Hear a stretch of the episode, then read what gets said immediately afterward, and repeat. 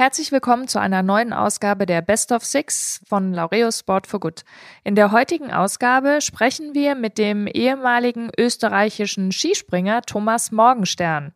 In der letzten Podcast-Folge haben wir mit Thomas sehr ausführlich und sehr ehrlich über seine Karriere gesprochen, über die Angst nach seinem schweren Sturz, die er überwunden hat und äh, seinen Weg in den Beruf als Helikopterpilot. Ja, und Thomas ist ja nicht irgendein österreichischer Skispringer, sondern wirklich einer der allerbesten der Welt. Und ähm, Vicky, du hast das Thema Angst angesprochen, darüber haben wir viel mit Thomas gesprochen, aber ich glaube, was ähm, das alles eigentlich in einer Aussage widerspiegelt, ist die Botschaft, die Thomas den Hörern mitgegeben hat. Und zwar, wer kämpft, kann verlieren, aber wer nicht kämpft, hat schon verloren. Und in dem Sinne würde ich sagen, direkt rein in die Best of Six mit Thomas Morgenstern.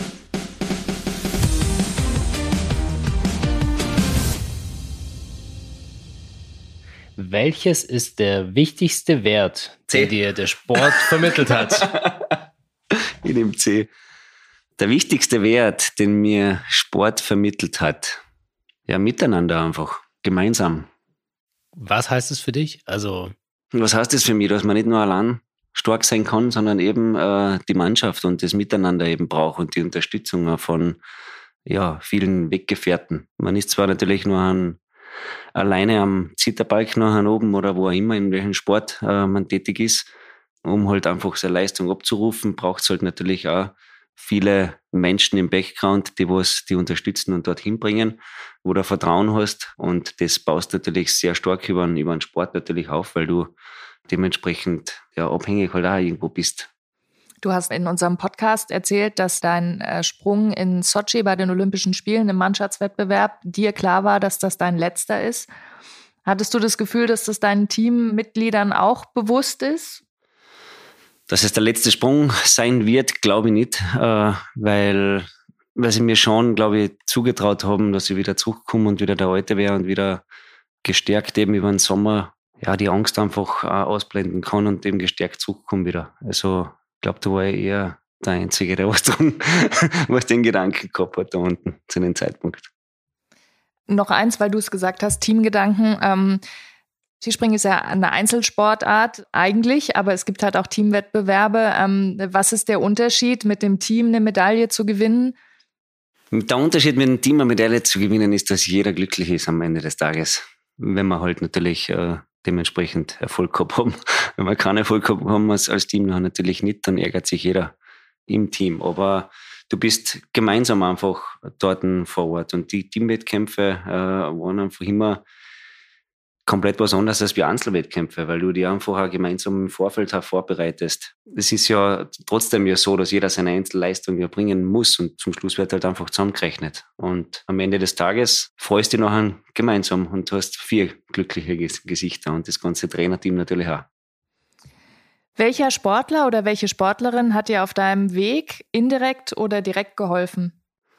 Ich muss sagen, ich habe natürlich Vorbilder, Andi Goldberger eben, Katsuyoshi Funaki, also die zwei im Skispringen, die was mich schon geprägt haben. Adam Malisch eigentlich auch, wo ich einfach, das sind einfach die Besten zu dieser Zeit halt auch gewesen und da habe ich schon immer versucht halt irgendwo rauszufiltern, was machen die, damit sie, weil sie, so gut sind. Und das einfach zu vereinen, jetzt dann zum Beispiel eine Unfallzocke von einem Adam Malisch, tiefe Unfallzocke, ein Flugstil von einem Katsuyoshi Funaki, Auftreten von einem Andy Goldberger zum Beispiel das Ganze zu vereinen, würde man sagen, dass mir das vielleicht ein bisschen beeinflusst hat. Auch, ja.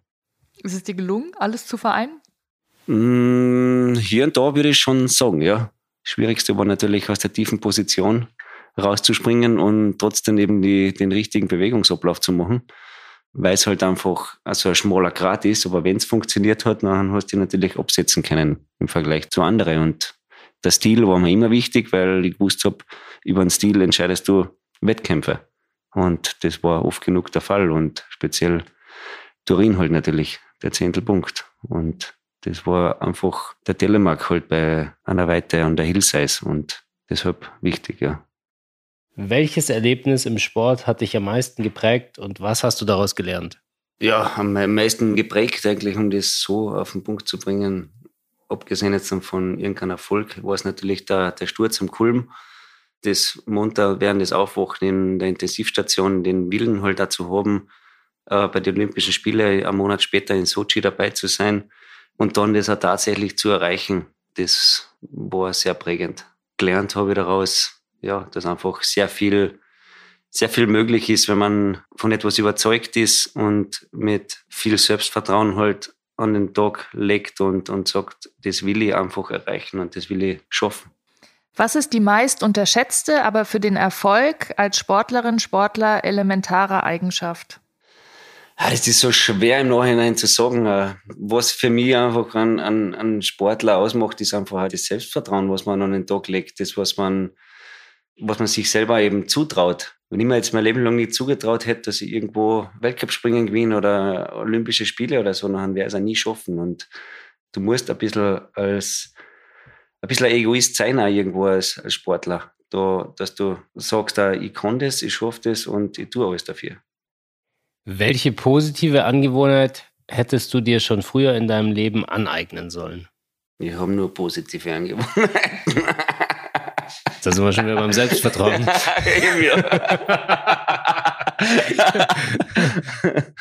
du hast ja vor drei Wochen in unserem Podcast gesagt, dass du nach deinem ersten Sturz in Kusamo gemerkt hast, dass es nicht unbedingt immer sinnvoll ist, mit dem Kopf durch die Wand zu gehen. Ja, aber ich, ich würde es auch nicht so als negativ bezeichnen, weil du musst da irgendwo in deinem Leben Erfahrungen machen und ohne so eine Erfahrungen wo da halt sowas passiert, wirst du halt daraus nicht lernen. Und deshalb sehe ich eigentlich auch alles, was irgendwo immer passiert, eigentlich auch positiv. Und weil es wieder ein Prozess eben für, für Entwicklung halt noch stattfinden kann. Macht man Fehler und Dinge, die sind vielleicht, die passen an selber nachher nicht, wenn man so rückwirkend irgendwo schaut.